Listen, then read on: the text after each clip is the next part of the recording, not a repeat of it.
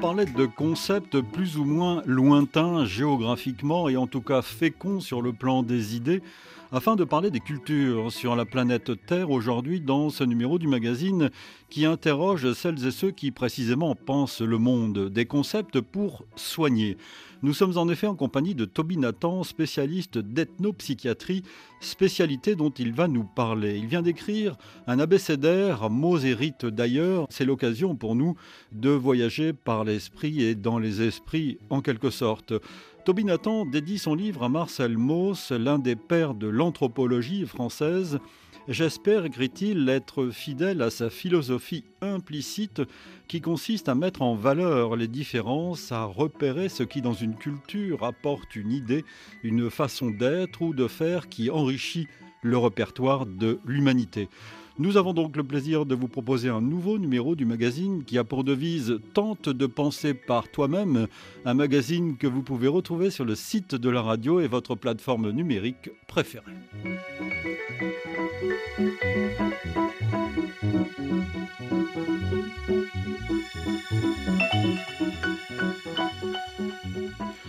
Bonjour euh, Toby Nathan. Bonjour. Dois-je rappeler que vous êtes euh, professeur émérite à l'université Paris 8 Oui, c'est ça. Hein.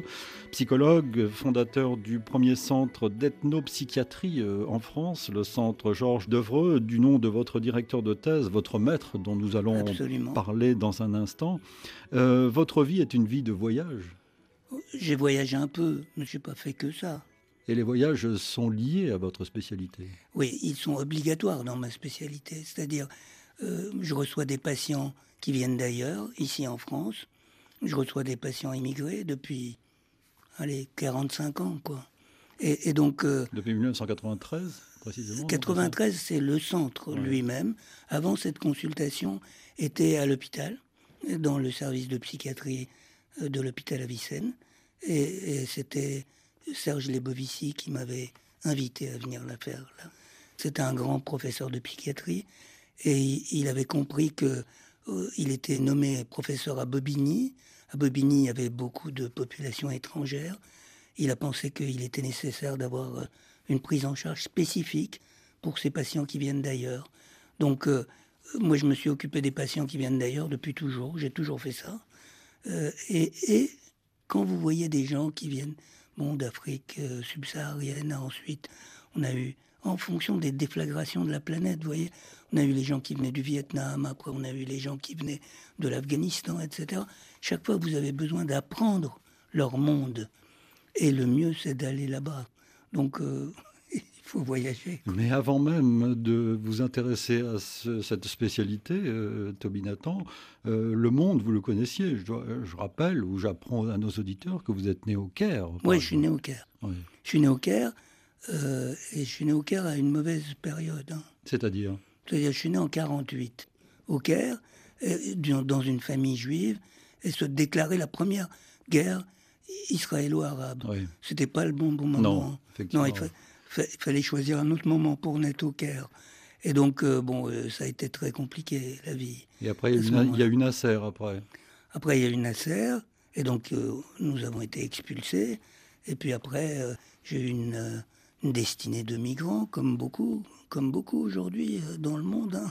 Ça explique aussi votre intérêt aujourd'hui. Hein, bon, j'ai euh, jamais pensé à ça. Ah, mais moi je pense pour vous alors. Oui, c'est ça. J'ai jamais pensé à ça, mais euh, quand on me le dit, je dis bah oui, sans doute. Mais en tout cas, je l'ai pas fait pour ça. C'est-à-dire que moi, ce qui m'intéressait dans les mondes éloignés, c'était les concepts différents, quoi. C'est un peu ce dont je rencontre dans cet abécédaire dont vous parliez. Ce qui m'intéressait, c'est que il y avait des pensées différentes, des pensées comme on n'en a pas chez nous. Et, c'est ça qui m'a intéressé, de renouveler la pensée en fait. Après, évidemment, euh, quand on me dit mais oui, mais tu t'occupes des migrants, toi-même tu étais un migrant, je dis bah ouais, c'est vrai. Toby Nathan, ces voyages que vous effectuez, euh, soit géographiquement, soit euh, par l'esprit, ne sont pas des voyages gratuits, ils ont un but, très précisément. Toujours. J'ai jamais voyagé pour rien. Par exemple, été stagiaire, j'ai commencé comme ça, hein. stagiaire à l'hôpital Fan à Dakar, euh, dans le service de psychiatrie. Été stagiaire à l'hôpital euh, du Point G à Bamako. euh, dans le service de psychiatrie aussi, pour apprendre. Quoi. J'étais déjà psychologue. Hein. Et, quand même, quand j'étais à Bamako, j'étais déjà professeur. Hein. Mais j'ai quand même fait le stagiaire parce que je voulais apprendre, je voulais apprendre leur monde. quoi. J'ai été beaucoup à l'île de la Réunion, je, suis allé au Brésil, je suis allé dans des endroits où il y a des façons de soigner les gens différentes. Et là, je me suis, comme on dit en Afrique, je me suis assis par terre.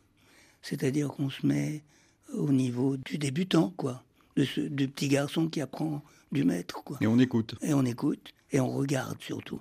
Parce que la technique, ça rentre par les yeux beaucoup plus que par les oreilles. On regarde ce que fait le maître, quoi. Et ça, j'adore ça. Euh, Toby Nathan, vous avez euh, consacré votre thèse, alors je ne sais plus si c'est la thèse de doctorat ou la thèse d'État, euh, à l'apport de l'ethnopsychiatrie, à la théorie, à la pratique de la clinique psychanalytique.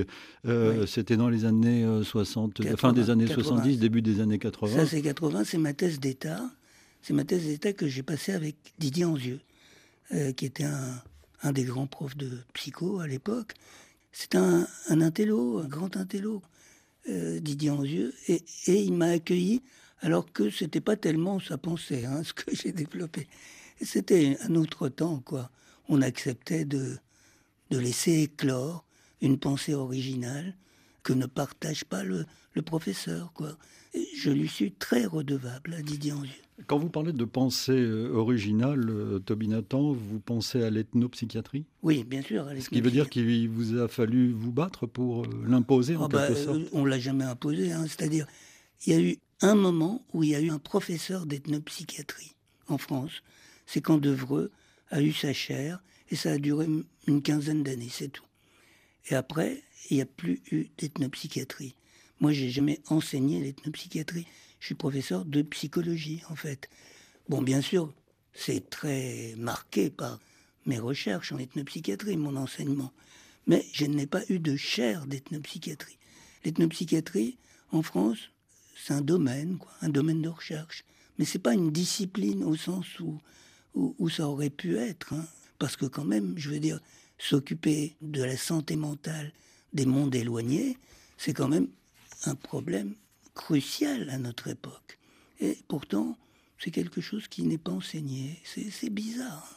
Alors vous avez commencé, Toby Nathan, à nous donner une définition de l'ethnopsychiatrie. Il faut aller un peu plus loin pour que nos auditeurs comprennent de quoi il s'agit.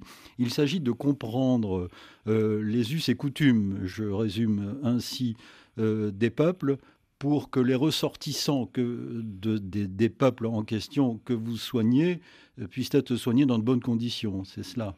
Euh, c'est comme ça que je l'applique, si vous voulez.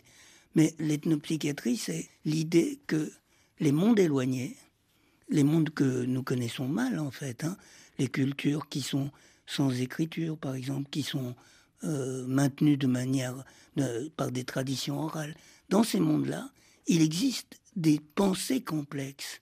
Et ces pensées complexes valent la peine d'être apprises.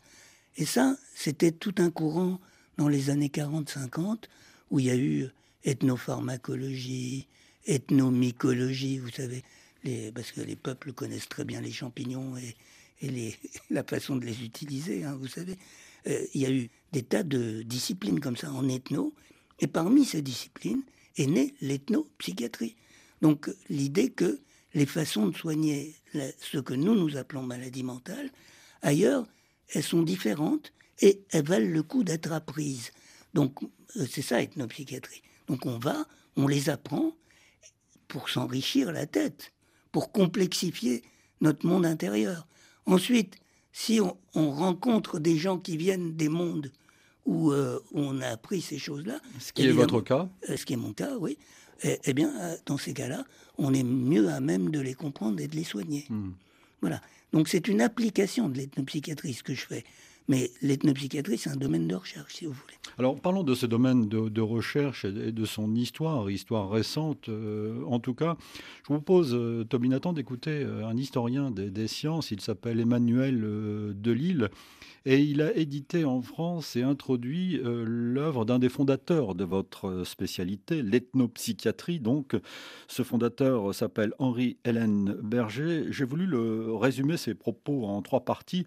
Il fait d'abord référence à la colonisation euh, dans cette euh, question qui vous intéresse, son apport dans la médecine et de l'importance dans l'ethnopsychiatrie de la question des flux migratoires après la Deuxième Guerre mondiale.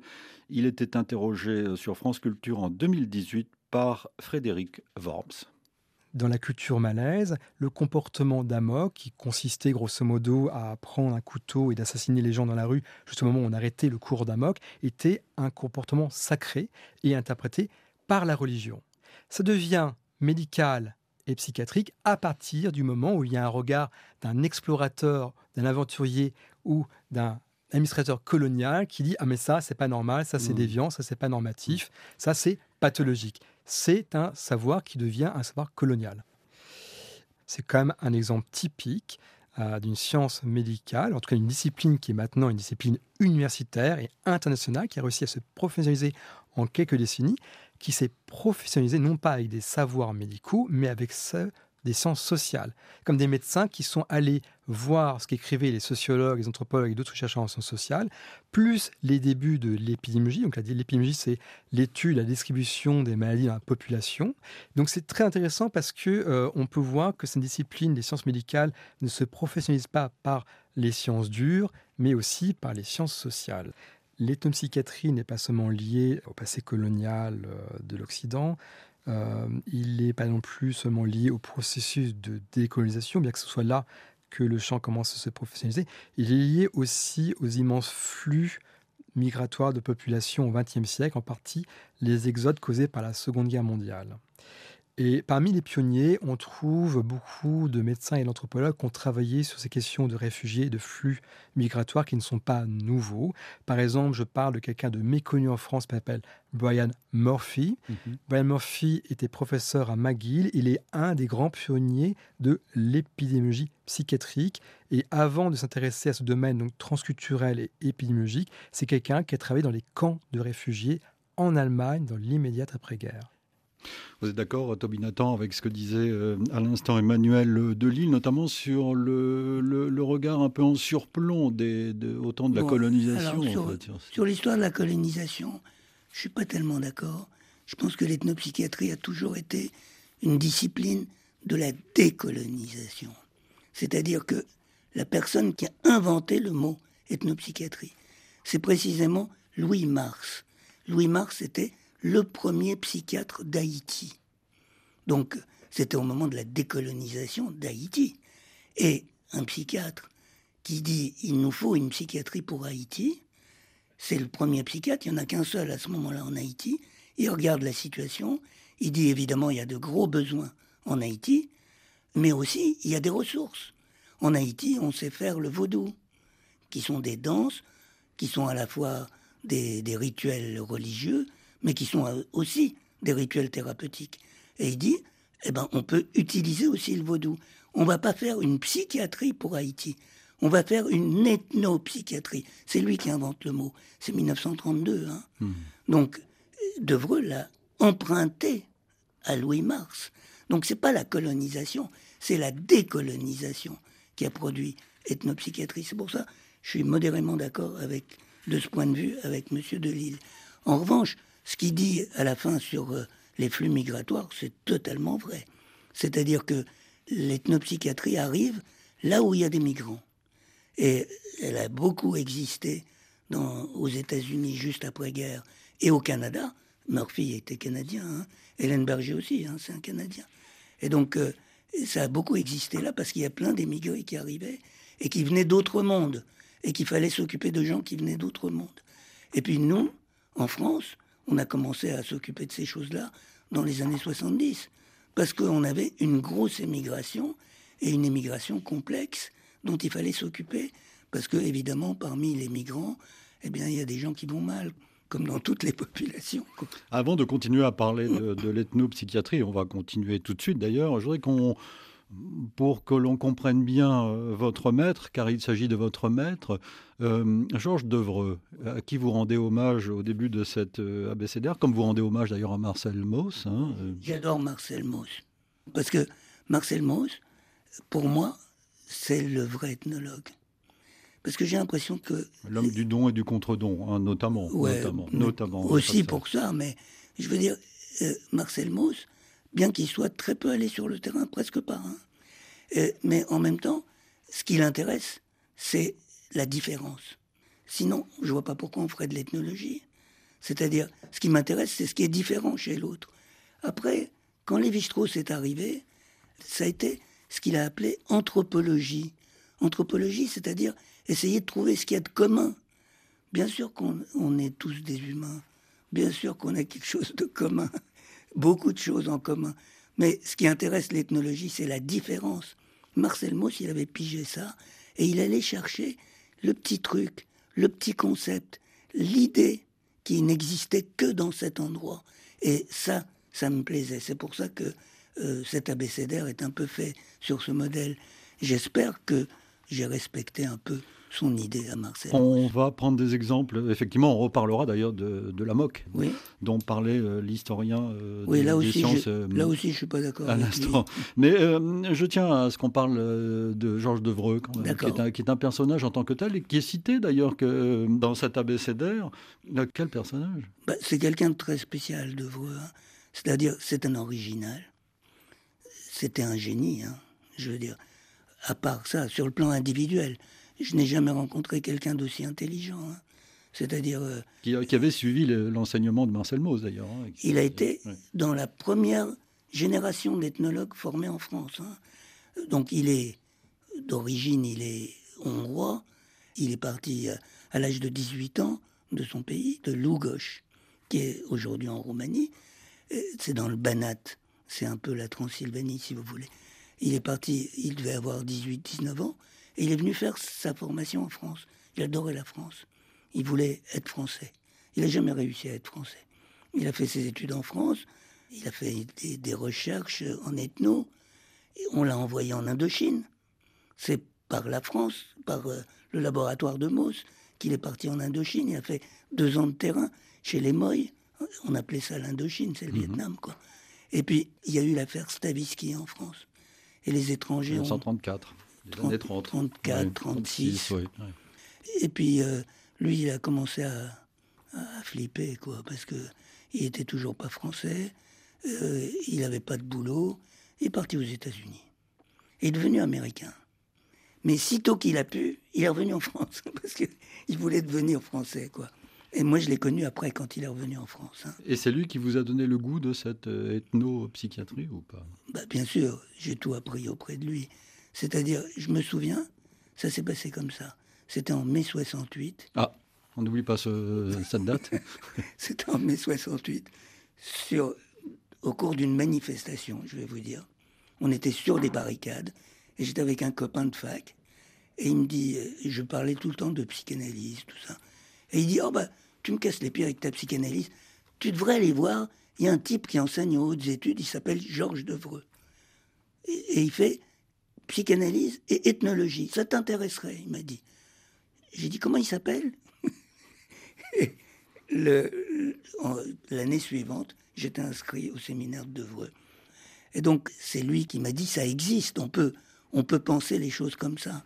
Et évidemment, euh, je suis rentré là-dedans et puis je suis jamais sorti. Ah, c'est un homme qui est resté euh, célèbre pour euh, son étude sur les Indiens, euh, en fait. Hein. Il a notamment, en 1951, écrit un livre qui s'intitule Psychothérapie d'un Indien des plaines, dont a été tiré un film, il me semble, de d'Arnaud Desplechin en 2013. Et, là, c'était euh, l'histoire d'un Indien qui avait été euh, marqué, c'est le moins qu'on puisse dire, par la Seconde Guerre mondiale, à son retour euh, aux États-Unis. Et mais cette crise qu'il a subie, en fait, était une, crise très complexe. En fait, la les combats, la Seconde Guerre mondiale n'expliquaient pas tout. Bah, surtout que sa blessure, elle n'a pas eu lieu au combat. Hein. Hmm. Il a eu un traumatisme crânien. C'était un accident de jeep c'est la Jeep qui s'est renversée, mmh. il, a pris un coup sur la tête. Mais après, il revenait des combats quand même. Hein. Mais, mais c'est pas au combat qu'il avait été blessé. Hein. Et donc, euh, cet Indien, en fait, c'est un Indien euh, Blackfoot. Hein. Mais Devreux ne veut pas dire que c'est un Blackfoot parce qu'on pourrait le reconnaître. Maintenant, nous savons que c'est un Blackfoot. Et donc, euh, cet Indien Blackfoot, il présentait des symptômes qui étaient très étranges. Et, je dois souligner que ce qui n'est pas bien indiqué dans le film de Desplechin, je dois souligner quand même que là où il a été soigné, à la clinique Menninger à Topeka, c'était des grands spécialistes de traumatisme de guerre. Ils voyaient tous les traumatisés de guerre. Ils avaient un contrat avec l'armée. Euh, et, donc c'est ce qu'on appelait un veteran hospital.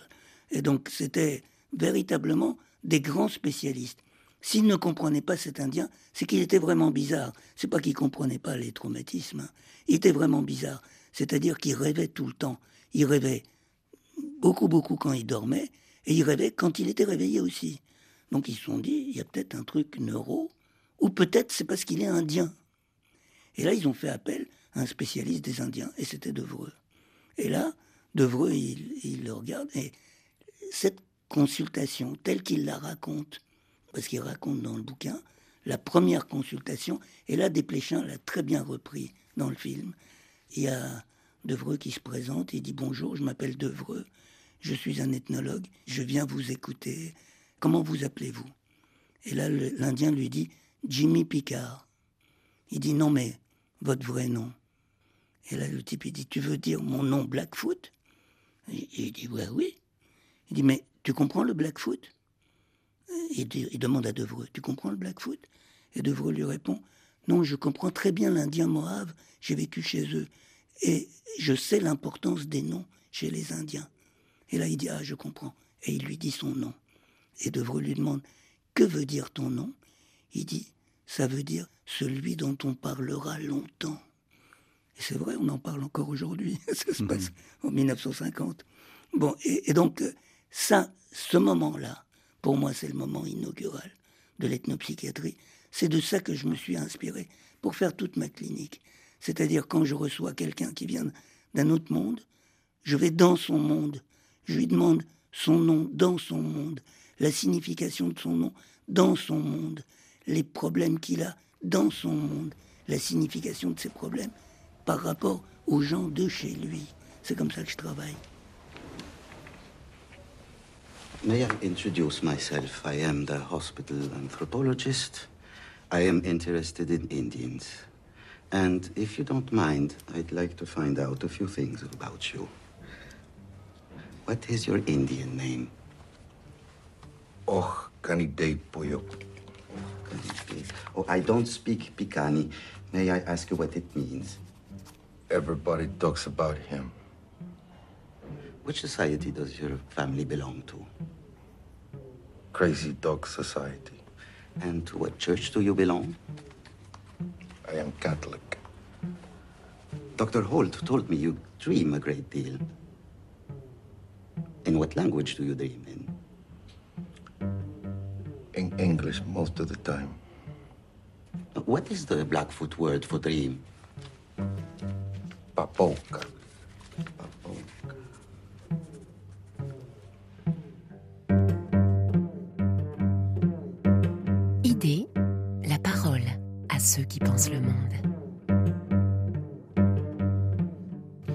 Écrivez, euh, Toby Nathan, j'ai tenté d'attraper euh, dans des mondes éloignés des concepts qui me paraissaient à la fois spécifiques et féconds euh, dans euh, cet abécédaire.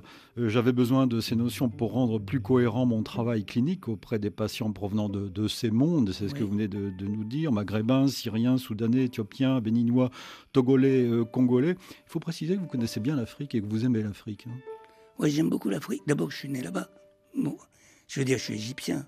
Et vous avez euh, vécu notamment en Guinée-Conakry, vous avez été euh, conseiller culturel au Burundi, vous avez une expérience euh, concrète sur le terrain, comme on dit, Toby Nathan. Alors venons-en à quelques exemples de cet abécédaire qui est, qui est fort précieux et éclairant. Les mots héritent d'ailleurs, publié chez Gallimard dans la collection Folio donc. Pourquoi n'étiez-vous pas d'accord avec ce que disait l'historien euh, tout à l'heure sur euh, Amok? Alors il faut préciser, parce que vous commencez euh, quasiment le livre avec, ben oui, parce que, Amok c'est la... C'est un abécédaire. Ah oui, donc c'est normal. Amok, la folie meurtrière. Hein, il faut le Alors Amok, d'abord c'est un mot arabe, hein, Amok. En fait c'est Amok, Amok. Amok en arabe ça veut dire fou. Donc c'est bien la folie dont il s'agit. et quand on dit c'est en, Malaisie. Ils parlent l'arabe parce qu'ils sont musulmans, en fait. Ils connaissent l'arabe du Coran. Et, amok est un mot précieux. C'est un mot de l'arabe ancien, quoi. Donc c'est évident que ça veut dire fou. Bon. Bah, ça désigne, écrivez-vous, ça désigne une crise de folie meurtrière qui s'empare d'hommes jeunes ayant subi une humiliation. Oui, parce que parce qu'il y a un, premier cas. Il y a un premier cas qui est raconté dans un, récit qui est un récit légendaire qui s'appelle Hikayat Hangtua, c'est-à-dire l'histoire de Hangtua, qui est un héros malais et dont l'ami a été humilié et pour se venger de cette humiliation, il court à la moque. Et donc Hangtua, qui est le héros légendaire malais, est obligé de le tuer pour arrêter la crise d'Amok. C'est ça le récit euh, qui, qui est le récit authentique, quoi, le début, le début de ces histoires. Ensuite, il y a des coureurs d'amok, il y a eu des coureurs d'amok beaucoup. Ça a été décrit beaucoup par les psychiatres, c'est vrai, au moment de la colonisation. Ça a été même, par exemple, dans, aux Philippines, où il y a aussi des crises d'amok, les Hollandais avaient mis des perches au coin des rues pour arrêter un éventuel coureur d'amok, tellement ça pouvait être fréquent, quoi. Donc, euh, c'est vrai que c'était quelque chose qui faisait peur aux gens et qui a existé. Maintenant, pendant très longtemps, moi j'ai recopié ce qu'on disait dans les manuels. On disait ça. Jusqu'à ce que j'en ai vu un coureur d'amok. Une précisément. Et elle était, elle bossait dans, dans une ambassade du sud-est asiatique. Je ne veux pas dire laquelle. bon, et, donc, euh, ils l'ont ramenée parce que euh, elle, commençait à tout casser dans l'ambassade. C'était une, une administrative de l'ambassade. Quoi. Et, ils ont dit, c'est un amok. Et vous, vous êtes ethnopsie, donc vous devez connaître ça. Ils m'ont ramené. Et c'est elle qui m'a expliqué. En fait, l'amok, c'est pas la personne qui est malade. C'est son couteau qui est malade. Et ça, vous pouvez lire tous les bouquins sur l'amok. Vous trouvez ça de nulle part. C'est une de mes découvertes. Il découvert. Je dis ça en toute modestie. Oui, oui, mais euh, vous avez raison parce que c'est vrai. Euh, Toby Nathan, euh, vous parlez par exemple aussi de ces créatures étranges que l'on appelle les djinns. Ah oui. Ces créatures invisibles qui semblent vous fasciner en quelque sorte. Bah, ça m'intéresse beaucoup, d'abord parce que ça existait dans mon monde. C'est quelque chose qui est extrêmement répandu dans tous les mondes musulmans, enfin dans tous les mondes où existe l'islam. Il y a les djinns. Tout simplement parce que dans l'islam, on reconnaît l'existence des djinns. C'est-à-dire que même le prophète, euh, euh, Mohammed, le prophète, et il euh, parvient à convertir des tribus de djinns. Et du coup, vous avez des djinns qui sont musulmans et des djinns qui ne sont pas musulmans. C'est bien si vous êtes attaqué par un djinn musulman, parce que vous pouvez lui dire au nom du Coran, arrête. Et il vous fout la paix. Mais s'il n'est pas musulman, c'est plus compliqué. Ce sont des esprits oui, ce sont des esprits. Djinn, ça, veut dire.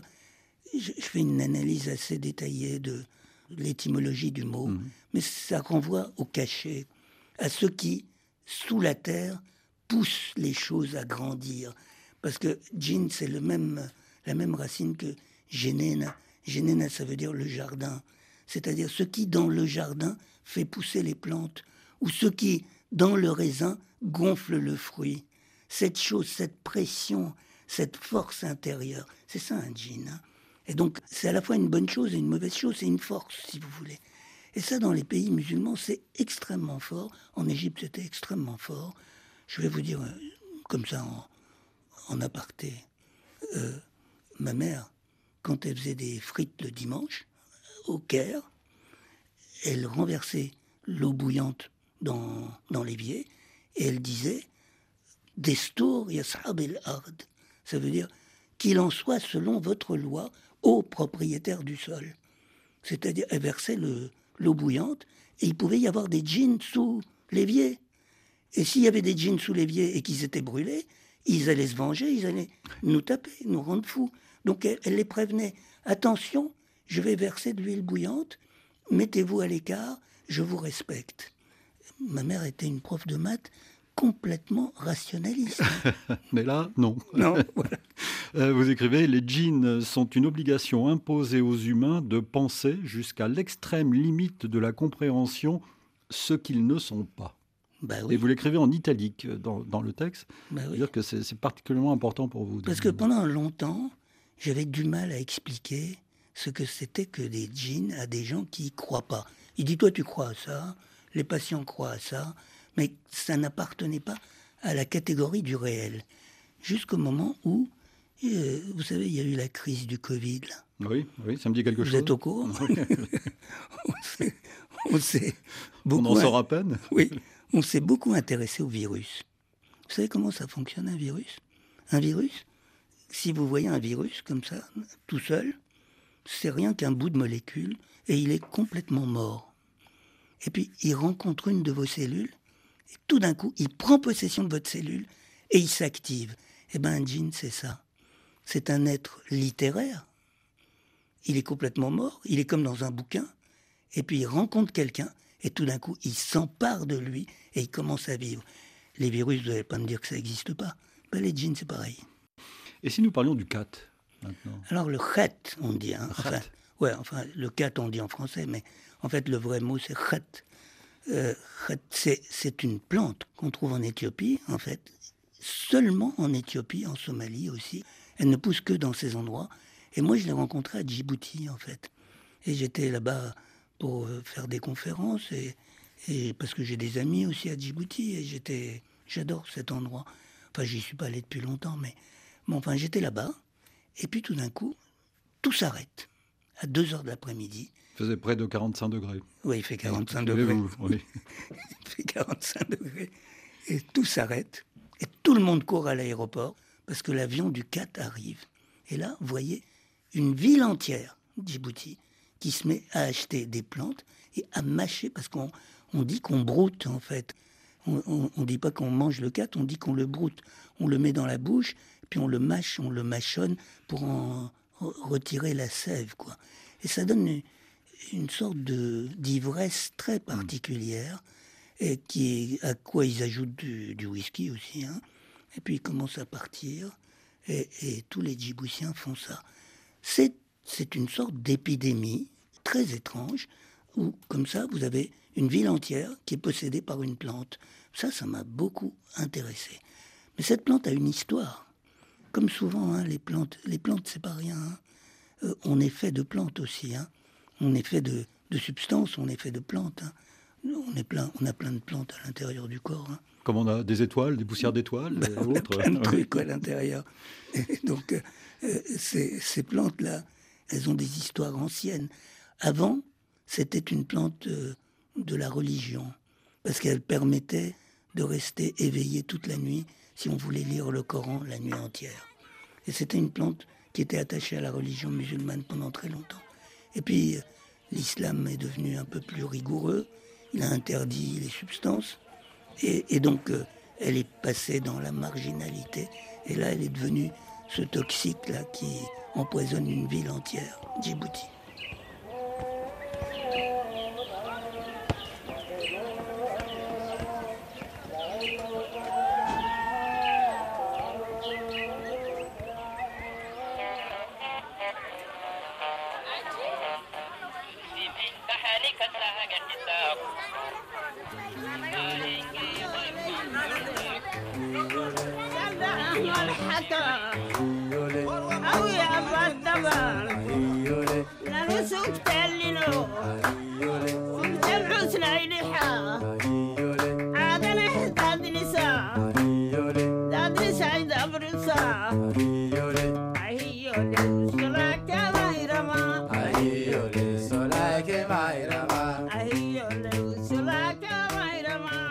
Écoutez Idée, nous sommes en compagnie de Toby Nathan avec lequel nous parlons d'un passionnant abécédaire, euh, un livre publié euh, chez Gallimard dans la collection Foyo, mots et rites euh, d'ailleurs.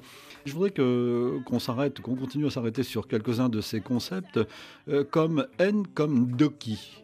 Alors là, ça concerne le Congo, Brazzaville et, et Kinshasa. Ah bah c'est tout le Congo. hein. C'est tout le Congo, ça veut dire sorcier. hein.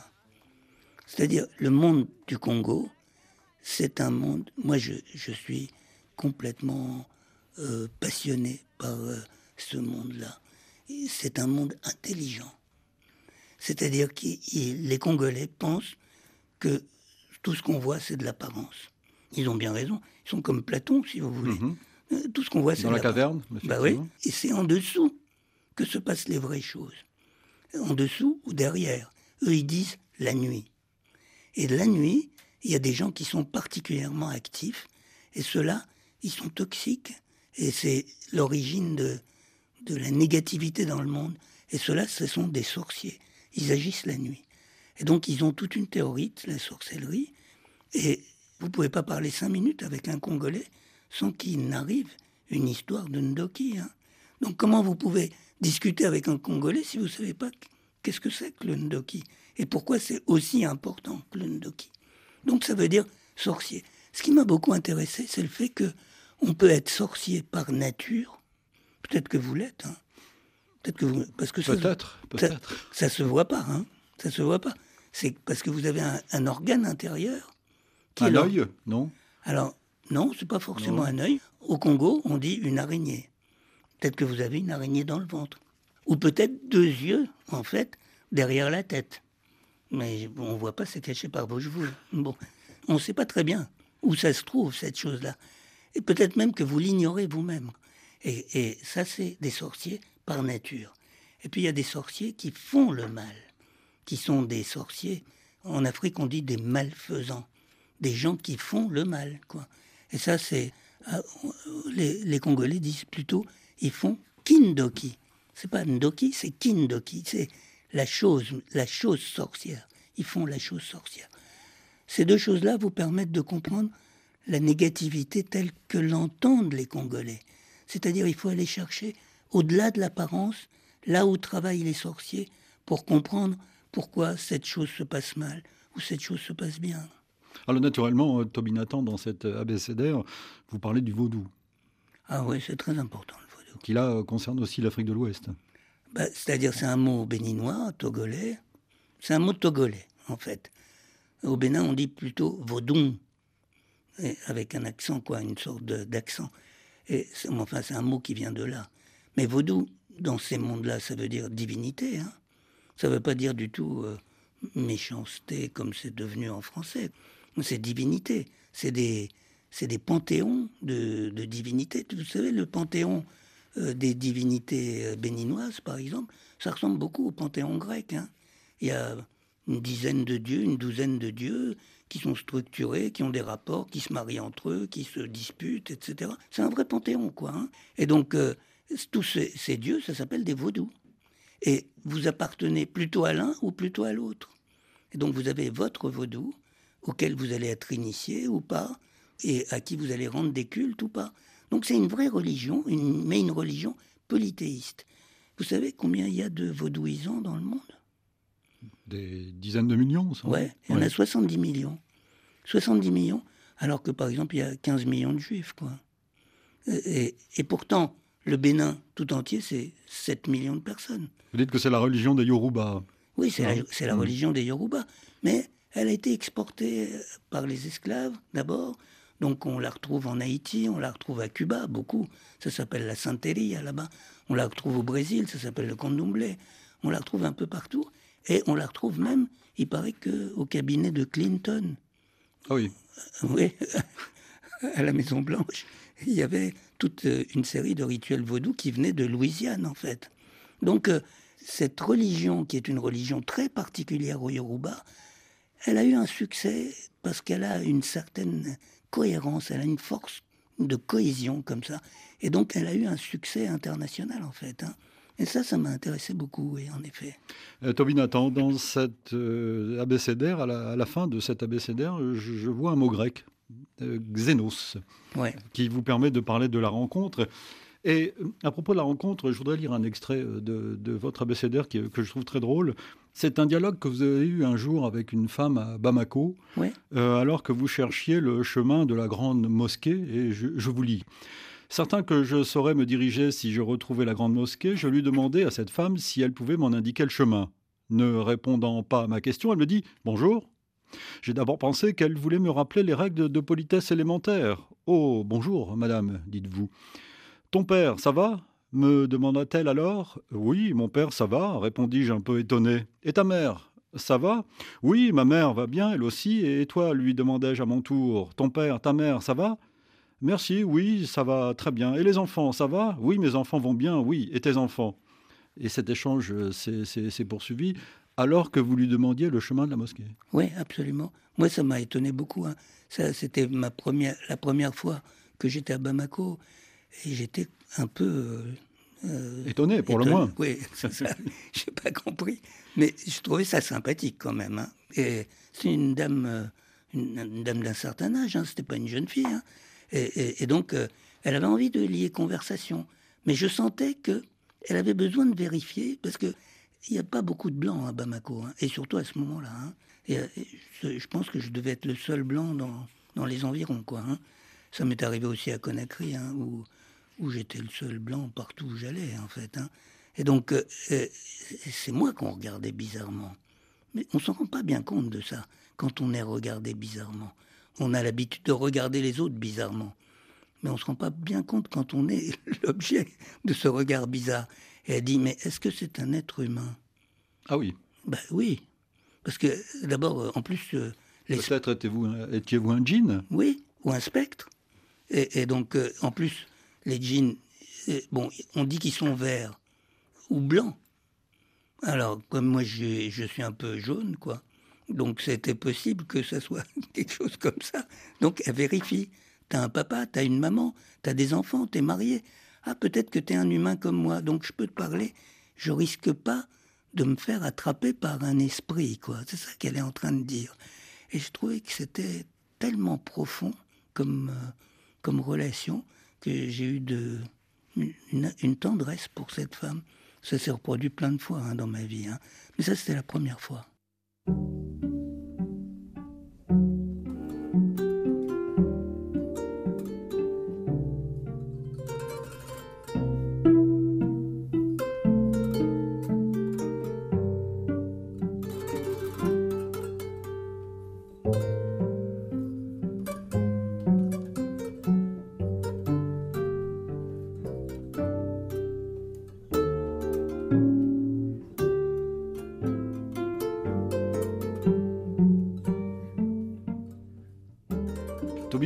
Il nous faut presque conclure cette émission, euh, le temps euh, passe vite.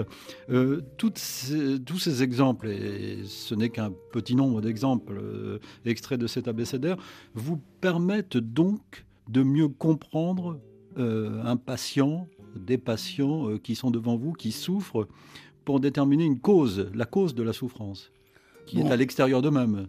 Bon, là, c'est un peu schématique, comme vous le racontez. Euh, non, je ne vous critique pas du tout. Non, non, hein, non, mais j'essaie de, de, faire offre de pédagogie. Disons, c'est rapide, c'est hmm. dit rapidement. Euh, ce dont on a besoin, surtout, quand on fait de la clinique, c'est de prendre au sérieux les pensées des hmm. autres. Comment est-ce que je peux parler des djinns sans condescendance, quoi? Sans me dire, ouais, c'est leur croyance, moi j'y crois pas, quoi. Comment je peux donner une consistance à ces pensées? C'est pour ça que je dis que c'est important pour moi. C'est pour que quand je leur parle de sorcellerie, ou quand je parle avec eux, hein, je veux dire, c'est pas moi qui leur dis il faut parler de sorcellerie, hein, mais quand, quand j'accepte de parler avec eux de sorcellerie, il faut que ça soit authentique, que ça soit pour moi quelque chose qui a de la vraie consistance, que ce soit pas une façon d'être condescendant vis-à-vis d'eux. Et pour ça, j'ai besoin que d'avoir une théorie de ces concepts au préalable. C'est pour ça que je dis que ça m'est indispensable pour soigner les gens qui viennent d'ailleurs. Dans la diversité des cultures. Bah oui, parce que vous, un jour vous avez des Maliens, le lendemain vous avez des Éthiopiens, le surlendemain vous avez des Afghans, et, puis voilà, et puis il faut, à chaque fois il faut apprendre. Hein. Je crois vous avoir entendu dire, Toby Nathan, que l'ethnopsychiatrie est la seule psychiatrie moderne. Bah évidemment. Ça tombe sous le sens. C'est-à-dire, vous n'allez pas appliquer une psychanalyse qui a été pensée pour euh, la bourgeoisie viennoise à des, gens qui vivent dans le Sahara quand même. Il faut être un peu raisonnable. Il faut aller vers eux, dans leur monde, comprendre quels sont les êtres et, les forces qui peuplent ce monde. Et, et c'est ça que j'ai fait, c'est tout. J'ai fait de la psychiatrie raisonnable et moderne. Et avec l'importance de ce que vous venez de dire, Nathan, on a du mal à, comprendre pourquoi euh, cette euh, spécialité a du mal à s'implanter. C'est ce que vous disiez au, début. il a fallu que vous battiez euh, pour la faire entrer en France. Pourquoi aujourd'hui c'est la même chose ou c'est un peu plus simple? Bon, c'est un peu plus simple aujourd'hui parce que ça s'est imposé. Quoi, je veux dire dans les grands centres urbains, Paris par exemple, la banlieue parisienne ou, lyonnaise ou marseillaise, euh, on a beaucoup, beaucoup, beaucoup de migrants et d'enfants mmh. de migrants dans nos consultations. Certains endroits, c'est la majorité, plus que la majorité. Donc ils sont bien obligés, ils sont bien obligés d'utiliser des concepts qui viennent d'ailleurs. Donc euh, ils matinent leurs pensées. Ils n'ont pas adopté l'ethnopsychiatrie, mais ils ont accepté certains points de vue de l'ethnopsychiatrie, en particulier le fait de, de parler dans la langue quand même, parce que quand même, c'est la moindre des choses quand même. C'est-à-dire vous recevez des gens qui viennent d'ailleurs, qui parfois parlent un peu le français, parfois ils le parlent bien, hein. mais, mais souvent ils parlent mal. En tout cas, c'est pas leur langue, c'est pas cette langue qu'ils habitent, quoi. Donc euh, la moindre des choses, c'est de leur parler dans leur langue. Donc il faut s'équiper. Vous recevez un, Malien, vous vous demandez, oui, mais un Malien, quelle langue? Est-ce qu'il parle le bambara? Est-ce qu'il parle le peul? Est-ce qu'il parle le tamashek? Et, il faut avoir un, interprète avant, avant qu'il arrive. Et, donc tout ça, c'est du travail, quoi. C'est ça l'ethnopsychiatrie. C'est du travail technique. Et vous, vous leur parlez de la France Dans cet abécédaire, vous parlez de l'eau en France. Oui, par bien exemple, sûr. De, l'importance de ce liquide qui imprègne, dites-vous, notre folklore. Vous leur parlez aussi de notre bah, culture Quand ça se présente, oui. Quand ça se présente, bien sûr. L'eau, par exemple, l'eau est très importante aussi au Congo, par exemple. Et la théorie de l'eau, qui est tellement forte en France, c'est-à-dire toute la théorie du magnétisme en France, c'est une théorie des mmh. liquides. Hein. C'est pourquoi? Parce que les souterrains de la France sont parcourus par des rivières. Il y a plein d'eau en dessous de nous, quoi. Et, on dit que ça influence, les flux de ces rivières influencent notre humeur. C'est possible. Mais toujours est-il qu'il y a tout un folklore autour de cette eau. Et, ça, que la vérité euh, réside dans l'eau, cette théorie-là, nous la partageons avec les Congolais. On partage beaucoup de choses avec les Congolais sans le savoir. Hein. Parce que la sorcellerie française ressemble beaucoup, beaucoup à la sorcellerie congolaise, au point que je ne sais pas qui a copié sur l'autre. Hein. Merci Toby Nathan. Il faut lire en tout cas l'abécédaire euh, mot hérite d'ailleurs dans la collection de poche euh, Folio, Folio Essai pour être euh, précis, et c'est un inédit. Idée réalisée évidemment par Vanessa Rovensky. Nous vous donnons rendez-vous samedi prochain pour une semaine d'actualité, dimanche pour de nouvelles idées. Dans un instant, toute l'actualité du monde sur RFI.